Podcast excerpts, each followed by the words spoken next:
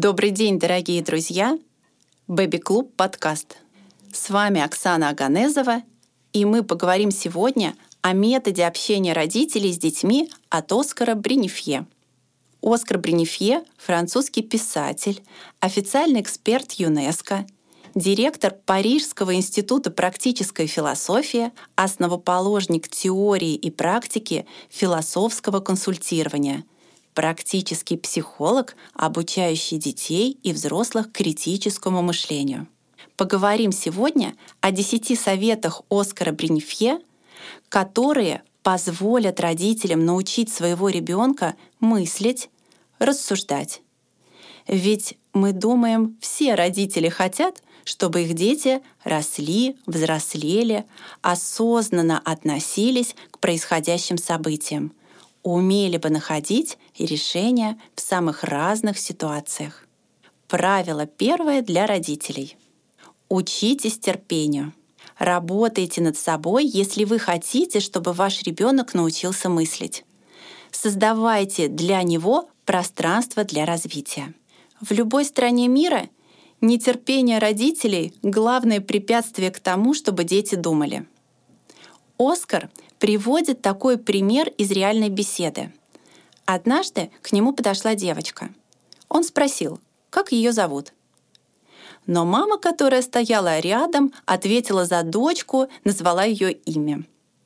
Тогда Оскар спросил у мамы, почему она отвечает за своего ребенка. На что мама моментально сказала, что ее дочка очень стесняется. И Оскар на этом примере показывает основную проблему нетерпеливых родителей. Они знают обо всем на свете лучше, чем их дети, и не дают возможности своему ребенку даже попробовать ответить. Помните, когда вы задаете ребенку вопрос, он может ответить на него не сразу или сказать «не знаю». Упражняйтесь в терпении, дорогие родители — не говорите за своего ребенка, особенно если вы считаете, что знаете все лучше других. Правило второе. Задавайте ребенку как можно больше вопросов, ведь вопрошание — это ключ к тому, чтобы научить детей думать. Любой вопрос адресованный вашему ребенку, естественным образом запускает его врожденную способность к исследованию всего нового. И ваша взрослая задача в том, чтобы дети с тем же удовольствием, путем собственных наблюдений, вопросов к себе и размышлений продолжали бы и дальше познавать окружающий мир во всем его многообразии. Правило третье. Задавайте ребенку невежественные вопросы. Еще Сократ говорил, когда ты ищешь истину, нужно быть невежественным. Смысл в том, чтобы не знать заранее ответы на свои вопросы в общении с ребенком, даже если вы эти ответы знаете. Иначе вы будете требовать от ребенка правильного с вашей точки зрения ответа. Если вы хотите, к примеру, услышать ответ на вопрос «Сколько будет 2 плюс 2?» и ждете правильного ответа 4, то знайте, что так вы не развиваете мышление, вы просто проверяете знания. Настоящее вопрошание начнется тогда, когда вы поинтересуетесь у ребенка, как он пришел к своему выводу. 2 плюс 2 будет 4 или 5, или любой другой ответ на ваш вопрос прекрасно подойдет. Главное, спросите, почему ребенок так считает. Уверяем вас, что будет значительно интереснее увидеть, как ваш ребенок думает. Правило четвертое. Не бойтесь быть несовершенными, не идеальными родителями и будьте честны перед собой. Склонность родителей к перфекционизму сильно усложняет жизнь и приводит к разочарованиям. Если вы все время говорите всем, что ваши дети прекрасны и никогда не доставляют вам хлопот, скорее всего, вы себя обманываете. В глазах других людей вы стараетесь быть идеальными.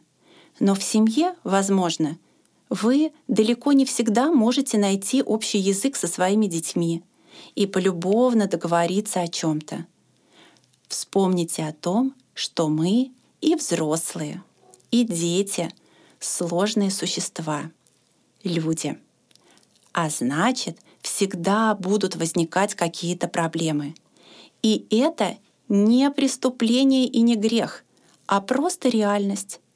Так что будьте несовершенными, настоящими, и тогда жить станет легче.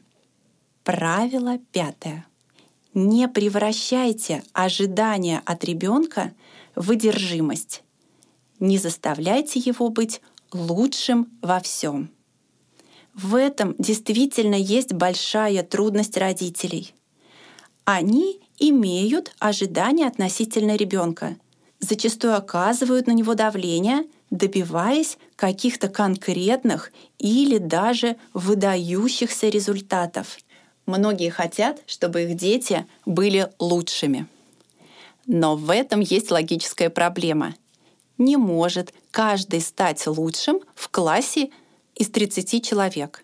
В результате ребенок воспитывается таким, что он не способен принять неудачу. Потом мы имеем много подростков, которые полностью, например, теряют интерес к жизни только из-за неудачных экзаменов. Да, хорошо иметь моральные ценности, знания и передавать их ребенку. Но когда это превращается в одержимость, жизнь ребенка становится несчастной. А в этом нет никакого смысла. Одна мама видела проблему в том, что ее ребенок плохо учится по математике. Оскар спросил, «Предположим, ваш ребенок плохо играет в хоккей вы бы навязывали ему, что он должен заниматься больше, чтобы стать чемпионом по хоккею? Мама ответила, нет, это не имеет смысла. Если это не имеет смысла в хоккее, почему вы не принимаете это в отношении школы? спросил Оскар. Ваш ребенок такой, какой есть. Школа — это не конец света, хотя она и важна. Есть много людей, которые ведут прекрасную жизнь, но не являются чемпионами в школе. Правило шестое. Учите ребенка правде и перестаньте врать сами. Родители часто произносят фразу в беседе со своими детьми не всегда. Эта фраза лгущая. Фраза правильная и правдивая и более конкретная — это слова да или нет. Только такие должны быть ответы родителей на вопросы детей. Чтобы думать вместе, нужно перестать врать. Правило седьмое. Не усложняйте. Усложнение — типичная проблема мышления. Из-за того, что родители усложняют некоторые вещи, они предпочитают не говорить с ребенком об этих вещах. Так в семьях часто не говорят с ребенком о лжи или говорят о ней, когда хотят отругать или наказать. Это потому, что родители окрашивают ложь в ужасные краски. Ложь — неотъемлемая часть нашей реальности, и о ней тоже необходимо говорить с ребенком без вранья и преувеличения ее ужасности. Правило восьмое — не избегайте прямого ответа на вопросы и учите этому детей. Объяснение до ответа или вместо ответа — это лишь способ убежать от ответа. На вопрос «Ты разбил стакан?» Просите ребенка сначала ответить «да» или «нет». И не выслушивайте объяснения типа «давай я тебе все объясню, мама, про стакан». Сперва ответ «да» или «нет», а потом объяснение. Правило девятое. Будьте гибкими. Когда вы разговариваете с ребенком и хотите, чтобы он подумал, надо все время придумывать вопросы, возвращаться назад, спрашивать об одних и тех же вещах по-разному. Если вы не будете гибкими, вы не придете к желаемому результату, чтобы ребенок учился мыслить. Правило десятое. Не жалейте ребенка из-за того, что ему приходится сталкиваться с трудностями. Если вы дадите ребенку возможность, не будете его излишне жалеть, он чему-то научится. Так, первый урок на велосипеде может быть для ребенка ужасным. Не бойтесь, что ему трудно. Попробуйте снова. И после пятого-шестого урока вы не сможете снять его с велосипеда. Да, сначала часто бывают неудачи в новых делах. И признавать это действительно болезненно. Но чтобы научиться чему-то новому, иногда приходится пройти через драму. И это тоже способ обучения. Чехов в своих произведениях позволяет нам увидеть драмы человеческой души. И это не смешно. Почему же тогда мы смотрим его пьесы? Почему Чехов считается великим писателем? Он помогает нам понять себя через драму. Не нужно бояться драмы, иначе вы будете ходить только на комедии.